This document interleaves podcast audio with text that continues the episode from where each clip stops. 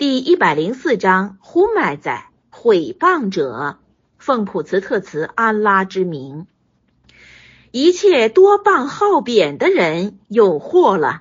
那人积下资财而贫属他，就是指时常用心计算自己的积蓄。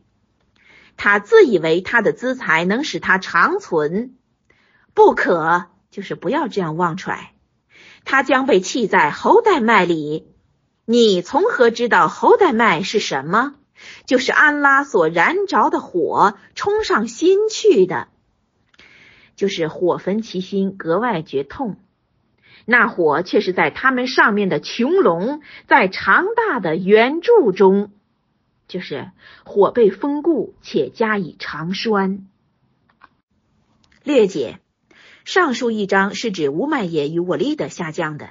这两个逆徒时常贬谤穆圣，算了拉华莱尤萨兰与众贤士。侯代麦是压迫人的灾难。